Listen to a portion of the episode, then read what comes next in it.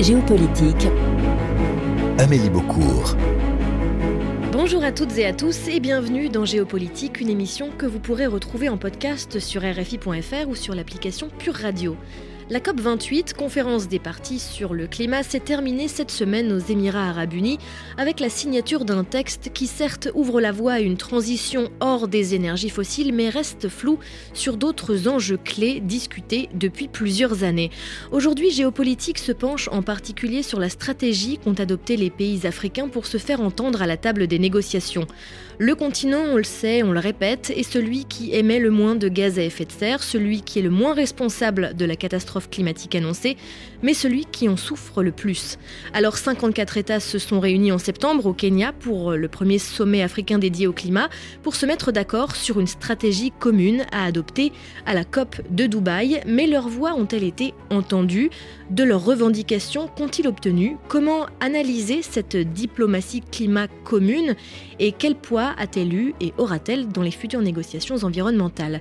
Nous en parlons aujourd'hui avec nos deux invités, Sébastien Treyer, directeur général de l'IDRI, l'Institut du développement durable et des relations internationales. Bonjour. Bonjour et Hindou Oumarou Ibrahim, coordinatrice de l'Association des femmes Peuls et des peuples autochtones du Tchad, l'AFPAT, et coprésidente du Forum international des peuples autochtones sur le changement climatique. Bonjour. Bonjour.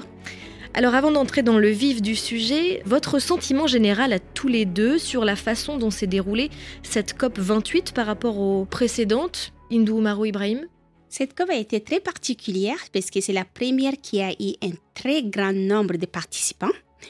Il y a eu euh, plus de 120 000 inscrits et ça c'est de la parole du secrétaire exécutif de la COP Atnan qui me l'a dit. Et euh, c'est la COP aussi qui a eu une grosse participation des euh, peuples autochtones, dont on a eu à peu près plus de 400 participants.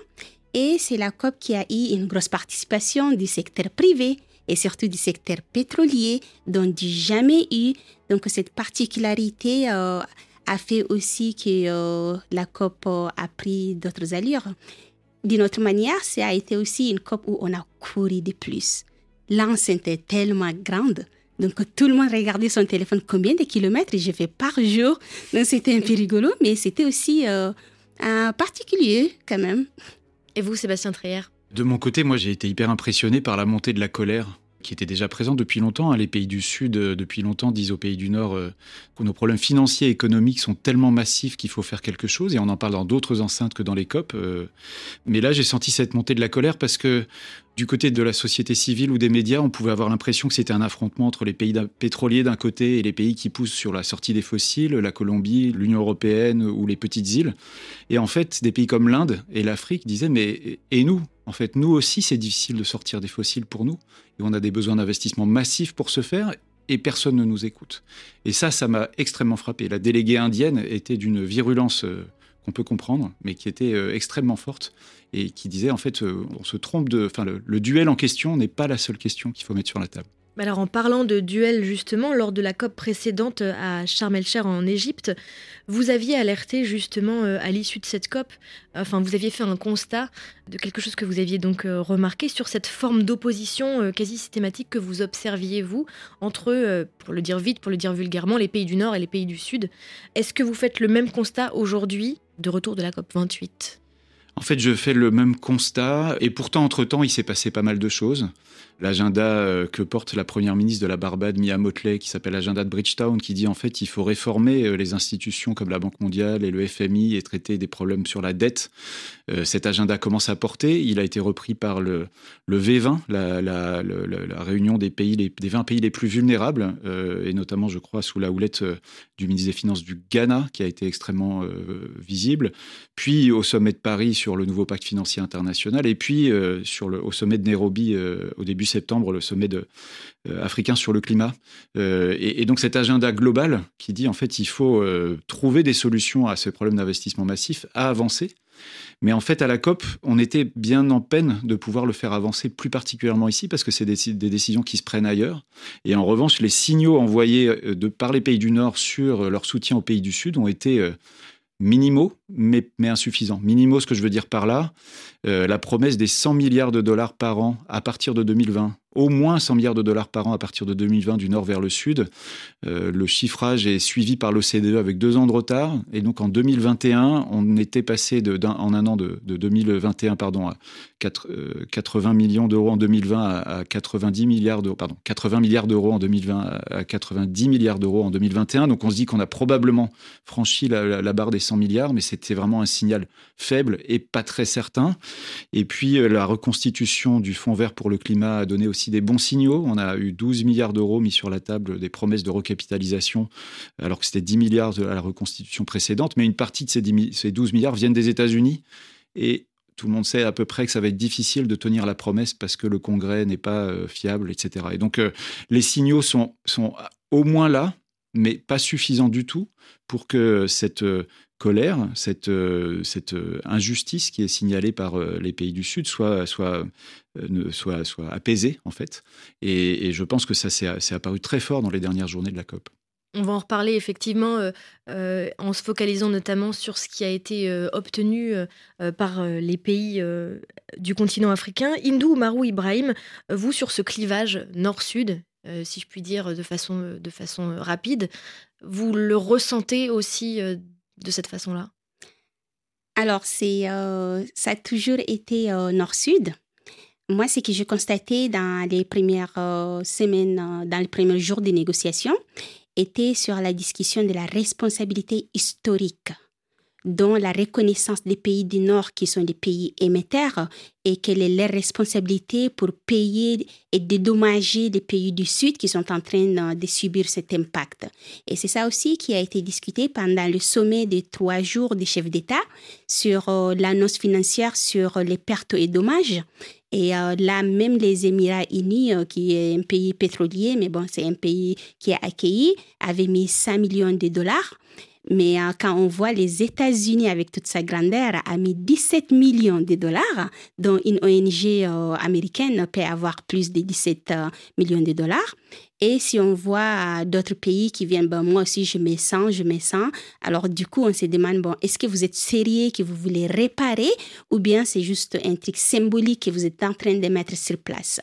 Et euh, quand on passe sur les finances en général, il y a eu euh, d'autres sujets qui sont très importants euh, et qui ont eu pour la première fois la place, comme la nature. La nature n'a jamais été discutée dans une COP ou bien a eu une décision et il y a eu quand même des financements pour la nature. Il y a eu la santé. Il y a eu un milliard de, de dollars qui est mis pour la santé environnementale et humaine. Il y a eu aussi un la, la, nourriture. Donc, euh, qu'est-ce qu'on va manger, euh, si c'est sain ou pas. Il y a aussi des financements qui sont mis sur place. Donc, au total, on a à peu près 70, euh, 70 à 80 milliards qui, sont, qui ont été annoncés, dont les 30 milliards par les Émirats unis comme fonds d'investissement. Alors là, on dit, bon, OK, les pays du Nord peut-être vont mettre de l'argent, mais alors comment accéder à cet argent par le pays du Sud? Il n'y a pas eu de modalités. Et quand on est venu sur la discussion comment ça va se passer sur la responsabilité historique, les pays du Nord ont dit, ben non, nous, on ne va pas avoir les responsabilités historiques qui vont être dans cette décision de la COP. Et là, c'est là où les pays du Sud ont dit, mais on ne vous comprend pas. C'est l'accord même de Paris qui dit ça, et c'est la Convention cadre des Nations Unies sur le changement climatique qui dit qu'il y a la responsabilité historique. On n'est pas en train de les renégocier et on doit les confirmer pour que vous puissiez prendre vos responsabilités. Donc c'est là où le clivage a été senti tout de suite malgré les annonces. Sébastien euh, En, fait, je pense que ce point est extrêmement, euh, extrêmement euh, important hein, dans, la, dans la discussion et on voit monter de la part d'un certain nombre de pays du Sud des demandes de réparation. Et je pense que c'est le terme sur lequel euh, les États-Unis, dès 2015, avaient ajouté une virgule dans l'accord de Paris en disant la question des pertes et dommages, c'est-à-dire tout ce que les pays, notamment les pays du Sud, subissent déjà des impacts du changement climatique en train de se faire. Hein. On le voit avec la, fréquence et l'amplitude des événements climatiques extrêmes qui, euh, qui augmentent. Ces dommages-là, euh, ils sont liés à ce que des pays déjà développés ont envoyé comme gaz à effet de serre dans l'atmosphère. Et on est capable d'attribuer ces événements-là, enfin la science peut attribuer ces événements-là ou leur, leur fréquence accrue à ce que, aux émissions des, pays qui ont déjà émis dans l'atmosphère. Et donc, on pourrait attribuer une responsabilité juridique qui demanderait réparation pour des dommages. Et donc, les États-Unis ont été extrêmement précis pour dire ce, on ne n'acceptera pas une traduction juridique sous forme de, de, réparation juridique pour des dommages effectués. Et donc, euh, ce que vient de dire euh, euh, Madame Oumarou est vraiment hyper important. C'est dans quelle mesure on arrive dans, la convention de, de, de 92, le terme c'est des responsabilités communes mais différenciées et des capacités respectives, qui dit bien une forme de responsabilité historique des pays du Nord, mais pas de responsabilité juridique sur une logique de réparation. Et, et je trouve que cette question-là des réparations, de la justice réparative, pour employer un mot un peu jargonnant, va devenir de plus en plus importante.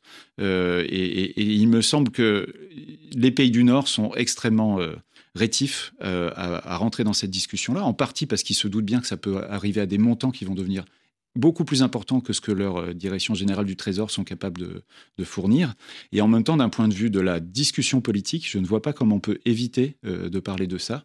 Mais on pourrait y revenir. Je pense que le, sommet de Nairobi trouvait, proposait une solution à mon avis, euh, de, mi-chemin qui permettait de parler des inégalités euh, de l'ordre économique international sans forcément parler de réparation. Mais c'est pas à moi de, juger si pour les Africains euh, c'est acceptable cette, cette ce mi-chemin-là. C'est là où je trouve c'est injuste. Ouais, c'est là où je trouve c'est injuste en fait. On ne peut pas être un pays émetteur et qui continue d'émettre et qui dit que bon non, on va pas accepter la responsabilité juridique. Alors quand il s'agissait d'exploiter les ressources naturelles pour s'enrichir, pour se faire euh, tous les leaks dont ils en ont besoin. Ils n'ont pas demandé euh, est-ce que c'est juridiquement juste, est-ce qu'on a respecté les droits humains, est-ce qu'on a partagé les ressources, ainsi de suite. Mais quand il s'agit de pays du Nord pour payer, elle a tout de suite la responsabilité juridique, ils la mettent en cause. Et il amène même des avocats, ce qui était bien choquant. Au moment où les pays en développement, les, les Africains ou les petites îles ou euh, d'autres pays venaient avec des experts qui pouvaient les aider à comprendre quelques mots techniques qui étaient toujours en anglais, et ils venaient déjà avec des avocats qui essayaient de regarder les textes un paragraphe par un paragraphe pour changer un mot, pour dire ben non, c'est pas une responsabilité juridique. Et c'est ça l'injustice climatique dont on a vécu à cette COP, mais euh, D'ailleurs, on est en train de, la vivre depuis longtemps. Ça veut dire que ce dialogue, il se fera toujours dans la douleur, selon vous, Sébastien Treyer Pour moi, oui. Je dirais pour moi, oui. Parce que venant d'une communauté qui est plus impactée par le changement climatique, venant dans un pays, dans un continent qui se voit toujours les inondations, les sécheresses, dont les gens qui se battent juste pour accéder à un point d'eau, pour accéder à une terre fertile, qui s'entretuent on ne parle pas qu'ils se battent seulement. Il y a des morts d'hommes juste pour accéder à des ressources. Il y a la migration interne qui change même notre euh, vie sociale. Et du coup, quand j'arrive à cette COP, j'ai dit, bon, finalement, ils ont compris, ils vont prendre les responsabilités, ils vont mettre l'argent sur la table, ils vont payer, ils vont changer leur mode de vie. Et que je trouve, on est obligé de se battre pour leur dire, bon, écoutez, changez votre vie et qu'ils ne comprennent pas ou bien ils ne veulent pas comprendre, c'est toujours douloureux. Et euh, je me rappelle, il y a eu euh, une bonne amie à moi, Elise, je, la nomme quand même, on avait eu un cercle de euh, confiance. Donc, le cercle de confiance, c'était, on avait trop sur nos épaules. On s'est réunis un matin et puis on, a, on en parlait des ces douleurs-là. Et c'est, c'est pas seulement les gens du Sud, hein. Sud, Nord, toutes les femmes, on, s'était mises ensemble autour de la table. On a échangé, mais on a pleuré de toutes nos larmes. Et puis on s'est dit, on va pas se laisser s'abattre pour, eux. Donc l'effet d'aller là-bas, c'est douloureux, et de rester, échanger, pleurer entre nous et de dire qu'on est incapable de changer ça, ça fait trop mal. peut-être que je me permets de, réagir en, disant, euh, effectivement, je pense que parler de, la question des responsabilités et des réparations, ça va rester douloureux, mais qu'il faut qu'on affronte ça. Et, je trouve que le, geste qu'a fait euh, le président Macron en disant Je vous entends, Madame Miamotley, Première ministre de la Barbade, et j'invite un, un, nouveau pacte financier mondial, c'est une forme de réponse qui dit euh, je vois à quel point euh, on est dans une situation critique aussi importante que l'après euh, première seconde guerre mondiale. Il faut reconstruire la capacité économique des pays qui sont notamment ceux qui sont touchés par les dommages du changement climatique. Donc c'est une partie de la réponse Et je pense que moi, de mon côté, ça me paraît être celle sur laquelle il faut en plus euh, travailler euh, pour que les réponses soient à la hauteur, mais ça se passe pas dans les COP, ça se passe à la Banque mondiale, ça se passe au FMI. Et donc il faut vraiment, parce que là, les montants dont on parle, c'est des milliers de milliards. Hein, euh, et, pour l'instant, dans les COP, on parle de centaines de milliards. Donc il faut changer d'ordre de grandeur.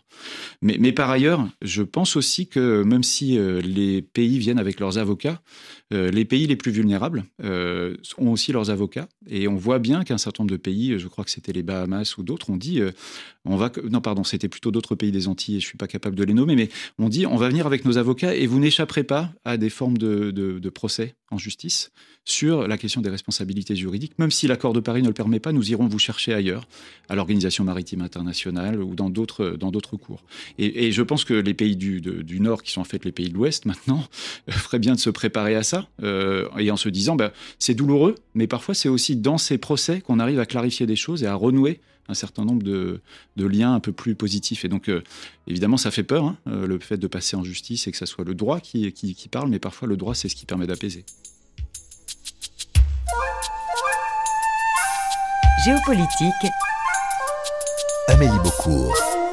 En septembre 2023, donc les pays euh, du continent africain se sont donc retrouvés en amont de cette COP pour se mettre d'accord sur une ligne commune à adopter. Je dis les pays du continent africain, en réalité, ils n'étaient pas tous là. Euh, Afrique du Sud et Nigeria étaient euh, parmi les, premiers absents. Ça vous a surpris, euh, Hindou Marou Ibrahim? En fait, ça m'a pas trop surpris parce que la géopolitique, elle n'est pas que continentale, elle est aussi dans les pays qui sont dans le même continent. Donc, euh, quand on parle des pays émergents, les pays euh, les moins avancés, euh, et puis on parle du groupe Afrique, on parle des G77 plus la Chine, ainsi de suite. Donc, il y a un mélange des économies différentes, des modes de vie différents. Donc, ça dépend de quel sujet dont on parle et puis quel parti politique qui intéresse quel, quel État. Moi, j'ai été à la, au sommet de Nairobi. Donc, euh, il y avait eu plein de petits sommets préparatoires. Moi, j'avais participé à celui des peuples autochtones où on avait euh, fait une déclaration sur qu'est-ce que le peuple africain, le peuple qui en dépend de cette nature veut. Et euh, après, on a pu contribuer aussi dans la déclaration finale parce qu'on avait remis ça au ministre des Affaires étrangères des, de, du Kenya. Et après, on a eu aussi la place pour parler avant le chef d'État pendant le sommet.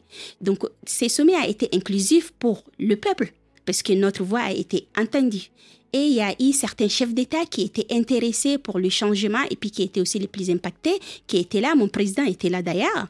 Et euh, euh, les sujets qui ont été euh, discutés, même si ce n'était pas tous les présidents africains qui étaient là, c'était des sujets globaux qui euh, parlait de euh, l'accès à l'énergie, qui est euh, plus important pour les pays, qui parlait de l'adaptation et l'urgence même de l'adaptation et de la résilience des communautés, et puis qui parlait de finances, comment on va faire pour, pour que nos pays puissent accéder à ces financements et comment réformer aussi les finances comment annuler les dettes dont les pays du Nord ont les dettes écologiques vis-à-vis des pays du Sud. Mais or, euh, on, est en train toujours d'augmenter euh, nos dettes à nous, on doit payer plus.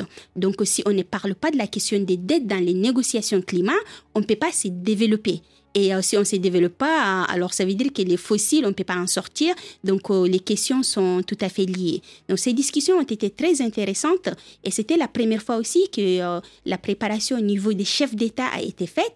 Et pendant les négociations à la COP 28 à Dubaï, les les chefs d'État africains et les négociateurs africains ont beaucoup repris ce qui a été dans la déclaration pour dire, bon, rappelez-vous, voilà notre position, commune, voilà ce qu'on a dit et on en a besoin de toutes les réponses de nos questions-là. Donc ça a été très très intéressant et euh, je pense que les pays africains doivent se réunir plus souvent avant toute l'accord pour avoir une même position avant d'aller négocier avec euh, les autres.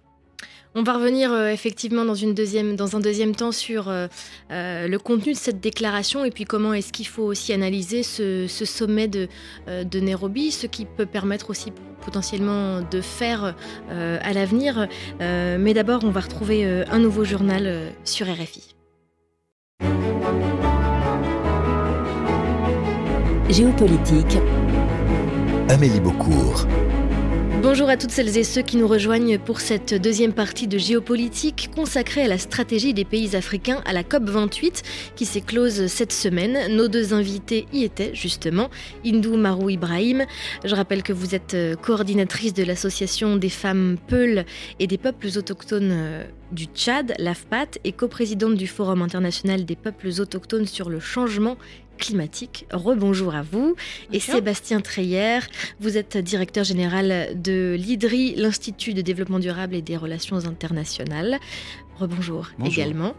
On parlait juste avant euh, le journal de euh, ce sommet de Nairobi qui a eu lieu en septembre et qui a permis, comme vous l'avez expliqué, euh, Indou Marou Ibrahim, au continent, à quelques exceptions, de faire front commun, de se préparer en amont de la COP28. Vous, Sébastien Trier, comment est-ce que vous avez analysé ce sommet de Nairobi? En fait, pour moi, il y a eu un acteur majeur qui est celui qui invitait, c'est-à-dire le président kényan William Ruto, qui a pris une position doublement intéressante pour moi. D'une part, il a dit l'agenda euh, mondial sur euh, la réforme du système de Bretton Woods, je vais me l'approprier et on va vous en donner une version africaine. Ça me semblait très important. Ensuite, pour ce qui concerne les pays africains, il a fait un mouvement stratégique qui me semble important et habile, mais qui a été contesté. Ce mouvement important et habile, c'est de dire, plutôt que de demander réparation, je vais déclarer, je vais montrer à quel point l'Afrique est un continent d'opportunités économiques à partir de ses ressources, et notamment de ses ressources énergétiques avec une transition énergétique verte. C'est plus facile à dire quand on est le Kenya, où euh, on a beaucoup de géothermie et de ressources énergétiques, que quand on est le Nigeria, où il y a beaucoup de pétrole. Mais il a dit, présentons-nous comme un continent d'opportunités économiques.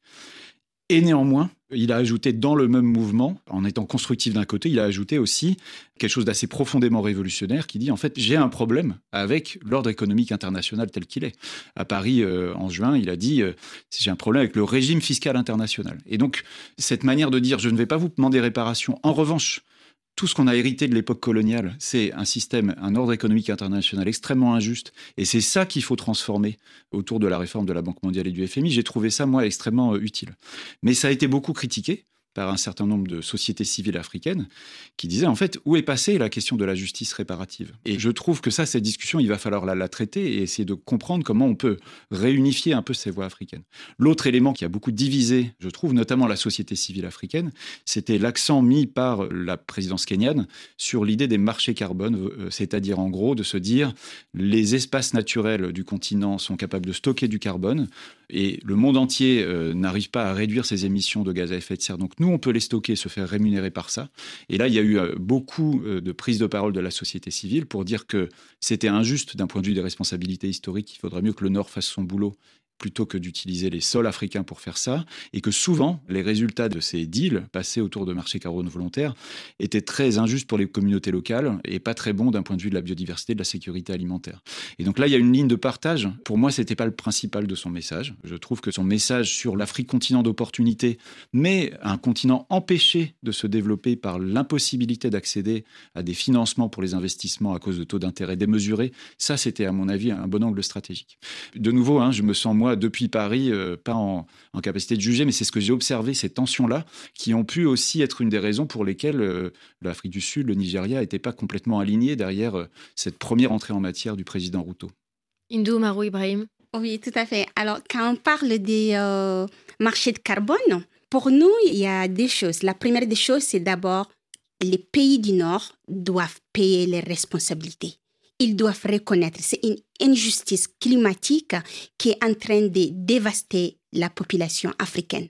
Et ce n'est pas une charité dont on est en train de demander. C'est un droit. Si nous aussi, on avait fait quelque chose comme ça dans un autre continent, je pense que c'est très facile d'attaquer, euh, je ne sais pas, un pays africain. Parce qu'on est en train de voir sur euh, les histoires des droits humains, les histoires des guerres. Donc, les chefs d'État africains, ils sont jugés en Europe. C'est très rare que l'Europe ferme les yeux sur ça ou bien les États-Unis ferment les yeux sur ça. Alors, pour nous aussi, cette histoire euh, des responsabilités climatiques dont les populations sont en train de mourir, donc ce n'est pas une charité, c'est une responsabilité dont ils doivent payer. Et quand on parle des marchés de carbone, donc on ne va pas créer un marché encore pour eux qui va faire un greenwashing.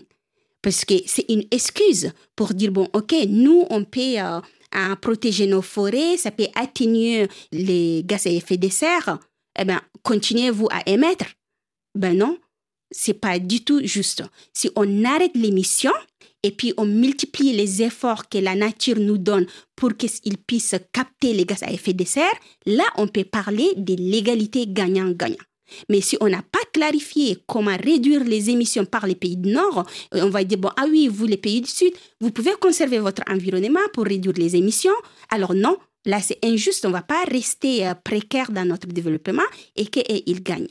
Et euh, je suis d'accord aussi avec ce que Sébastien a dit sur c'est un continent d'opportunités sur les énergies renouvelables. Eh ben, les énergies renouvelables pour les Africains parce qu'on ne parle pas des énergies renouvelables qui vont encore bénéficier les pays occidentaux. Et c'est ce qui se passe dans l'accord des euh, Émirats. Donc si on regarde euh, l'article euh, les plus importants qui discute sur les énergies fossiles, les énergies renouvelables, en fait, ce n'est même pas un article, c'est un paragraphe, c'est le paragraphe 28. Donc si on regarde le paragraphe 28, l'alinéa G, il ouvre la porte au secteur privé pour venir exploiter les ressources naturelles dans les minéraux pour la transition énergétique. Et il dit clairement qu'il faudrait euh, reconstruire les infrastructures et les transports verts, y compris les véhicules électriques. Alors moi, ça, ça me révolte cette ligne. Une voiture électrique pour qui? Par qui? Parce qu'un continent qui a 5% de la population qui ont l'accès juste à l'électricité qui est très précaire, on n'a même pas les infrastructures, alors ces voitures électriques ne sont pas pour nous. Et ces transports euh, en général électriques ne sont pas pour nous. Mais les ressources se trouvent chez nous. Alors on ne va pas continuer à recréer l'histoire dont on est un continent qui permet à donner les ressources naturelles pour d'autres continents à construire les luxes. Moi, j'appelle ça le luxe parce qu'un véhicule électrique, et ce n'est pas pareil avec quelqu'un qui n'a pas l'eau propre à boire ou bien qui n'a pas l'accès aux ressources naturelles normales. In fine, dans cette déclaration qui a été signée euh, au Kenya, qu'est-ce qu'il en reste? Comment est-ce que euh, ces pays se sont mis d'accord, Sébastien Treyer?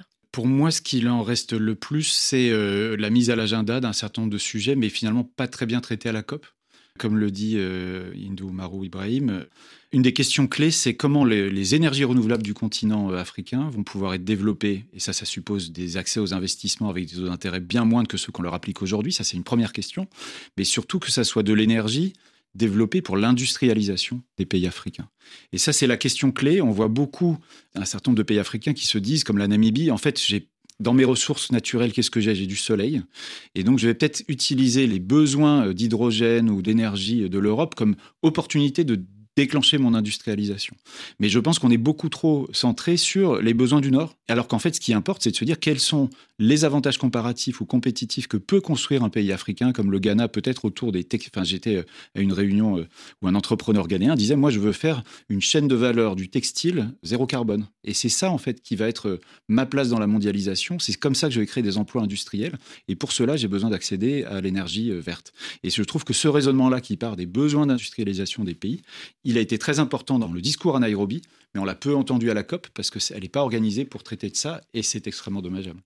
Je voudrais vous faire réagir tous les deux euh, à une voix militante du climat que vous connaissez sûrement. C'est celle de Maxwell euh, Ataoura, militant euh, ougandais que notre collègue Véronique Guémard a rencontré. Il se bat contre le projet EACOP, qui n'a rien à voir avec COP, je précise, de Total Energy, un projet pétrolier opéré par un consortium d'entreprises ougandaises, chinoises et françaises, un projet de 10 milliards de dollars qui prévoit l'extraction du pétrole sur les, abords du lac Albert et la construction d'un pipeline chauffé de plus de 1443 km pour l'exporter vers la Tanzanie, avec ce qu'on imagine de dégâts sur la biodiversité, mais aussi sur le sacré car euh, il détruirait sur son passage des tombes. Ce projet va sans doute causer un risque majeur sur les réserves d'eau de la région, comme le lac Victoria, qui bénéficie à plus de 40 millions de personnes. Trois pays dépendent de ce lac en Afrique de l'Est. Ce projet est mis en place à partir du lac Albert. C'est ma région d'origine.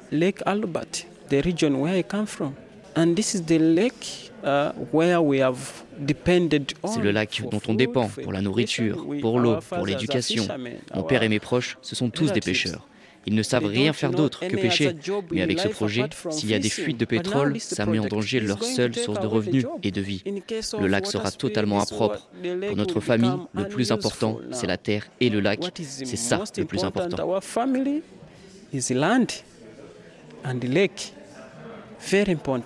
Le militant ougandais Maxwell Ataoura qui s'exprimait au micro de Véronique Guémard euh, autour du projet euh, EACOP euh, en Ouganda donc. Sébastien Treyer, est-ce que quelque chose dans l'accord qui a été signé à la COP 28 permet d'arrêter ce projet ou tous ceux du même acabit? Je ne pense pas que la mention de la transition vers un abandon des énergies fossiles, je ne suis pas sûr que ça, cette mention-là suffise à arrêter ce projet. Et en fait, on est euh, évidemment dans un texte dont toute la question, c'est qu'est-ce qui va donner comme signaux et à qui? Moi, je trouvais quand même que la fébrilité de l'OPEP, qui a dit à ses membres euh, par un mémo interne, l'organisation euh, producteurs exportateurs de pétrole, pardon. Hein. Pendant la COP, cette organisation, la presse a révélé un mémo interne disant opposez-vous à toute mention du mot énergie fossile parce que ça pourrait créer des dommages irréversibles à notre économie. Et donc ça, ça montre cette fébrilité que ce texte compte quand même, mais pas au point d'arrêter, à mon avis. Mais, mais, il faut se méfier parce que pas mal de militants ont réussi réussi à porter en justice euh, des éléments liés euh, à l'accord de Paris, alors même qu'il n'est pas contraignant. Et donc, on n'est pas à l'abri d'une bonne surprise. Ce que je veux quand même souligner, pardon, parce que euh, je ne veux, pas monopoliser la parole, et surtout, il faut entendre Hindou Maru Uraim, mais pas mal de pays africains, dans les derniers jours de la COP, disaient, mais la sortie des énergies fossiles, c'est pas bon pour nous. C'est pas bon pour nous parce que pour notre développement, d'une part, la Côte d'Ivoire, si elle découvre un gisement gazier, elle a peut-être avec ce gisement gazier, une capacité à accéder à de l'argent pour financer son développement. Moi, je poserais la question des impacts locaux hein, de ce type de, développement et, aussi euh, le fait que si on commence à développer ça, est-ce qu'on n'arrive pas en fait à, s'enferrer dans des énergies fossiles pour trop longtemps? Mais c'est un débat qui pourrait être intéressant à avoir. Et puis des pays aussi qui disent euh, euh, on a besoin comme on n'aura pas de véhicules électriques, on a besoin de pouvoir, nous, utiliser de l'essence et du diesel pour nos véhicules, pour nos voitures, parce qu'en fait, les gens qui accèdent à la mobilité ne peuvent pas se payer des voitures électriques. Et donc, beaucoup de pays du Sud disaient, mais votre obsession au Nord euh, à indiquer la sortie des énergies fossiles peut en fait nous être dommageable. Et donc, pour la société civile des pays africains, ça me paraît, euh, il faut pouvoir naviguer entre les impacts négatifs d'un projet comme EACOP qui ont été indiqués par euh, Maxwell Atwara, et aussi, de l'autre côté, pouvoir dire mais quel est l'espace qu'on a nous pour utiliser des énergies fossiles? Il faut que vous, au vous arrêtiez très vite, mais nous, laissez-nous euh, euh, faire notre développement, ou alors en tout cas, on a des besoins d'investissement, des besoins de financement massifs pour pouvoir faire la transition. Mais cette voie-là qui voudrait créer un espace entre deux, comme vous le dites, est-ce qu'elle est entendue à un, sommet comme celui de la, de la COP 28 alors, j'ai entendu Max et euh, il n'est pas le seul. Il y a toute la société civile en Ouganda qui s'est eh, qui s'est mis pour se battre contre ces projets parce qu'il détruit la biodiversité, il détruit la vie des gens. Et la concrétisation dans les textes des négociations était aussi euh, genre un petit exemple du de Ghana, mais il y, en a, il y en a plein partout. Alors, la, première phrase dans le texte des négociations, c'était sortir des énergies fossiles et sortir des énergies fossiles à partir de l'année prochaine pour le pays du Nord. Et après, il y a eu euh, la, la, lettre que Sébastien a dit et euh, là, la présidence de la COP a appelé une assise qui s'appelait euh, Majlis. Et moi, j'ai eu la chance d'être dans la salle avec eux.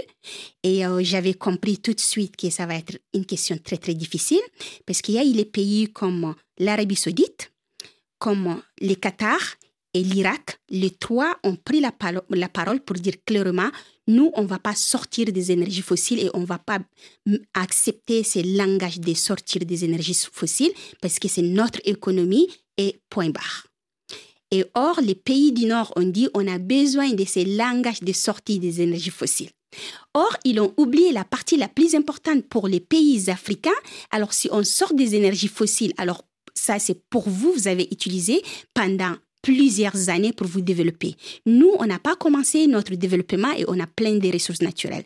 Vous nous avez pas proposé l'alternative, on vous a proposé une alternative sur le développement des énergies renouvelables pour nos peuples à nous, vous avez ignoré notre voix.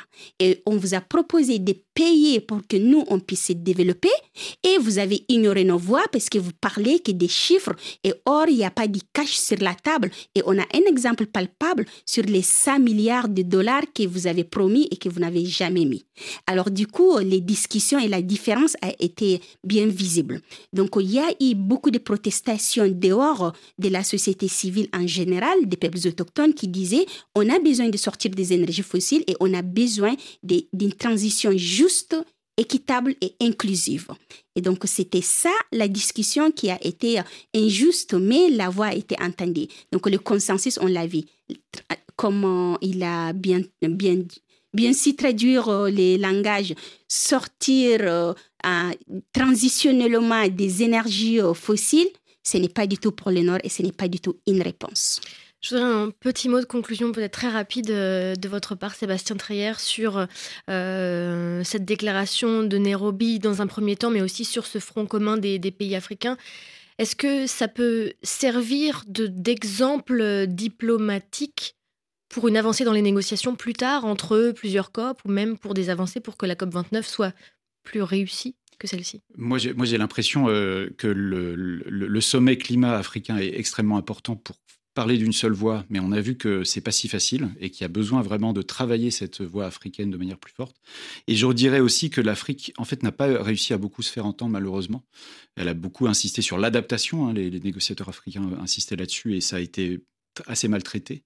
Euh, et il me semble que le, si les pays africains avaient, euh, par exemple, fait alliance avec euh, la Colombie de Gustavo Petro, qui porte un message, enfin, je veux pas, je, mhm. fais des hypothèses, hein, qui porte un message très fort de sortie des énergies fossiles, alors qu'il est un pays pétrolier, et en même temps de changement du régime financier international, peut-être que là, il y, y aurait moyen de, de porter davantage. Et donc, comme le Brésil va être le grand pays de la COP 30 euh, en 2025, il y a probablement besoin d'essayer de trouver des appuis au Brésil pour que l'agenda africain soit un agenda premier plutôt qu'un agenda secondaire dans les, dans les, dans les COP qui viennent.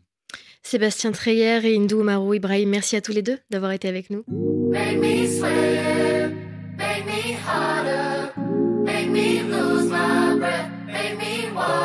Dans quelques instants, vous retrouverez un nouveau journal sur RFI et nous, on se quitte avec euh, la sud-africaine euh, Tyla et le titre phare de cette fin d'année 2023, Water.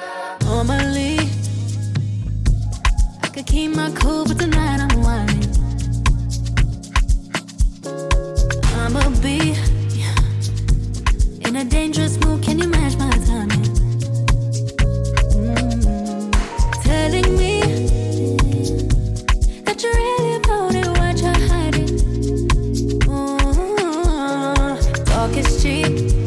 show me that you understand I like it.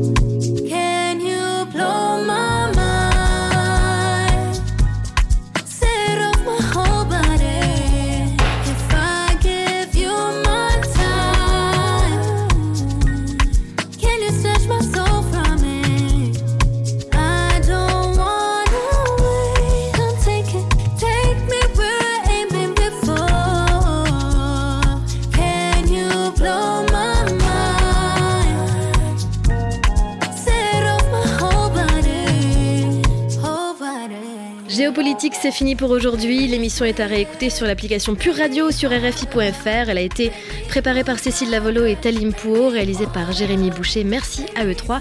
Et merci aussi à Simon Rosé pour ses précieux conseils. Restez à l'écoute. Tout de suite, un nouveau journal sur RFI.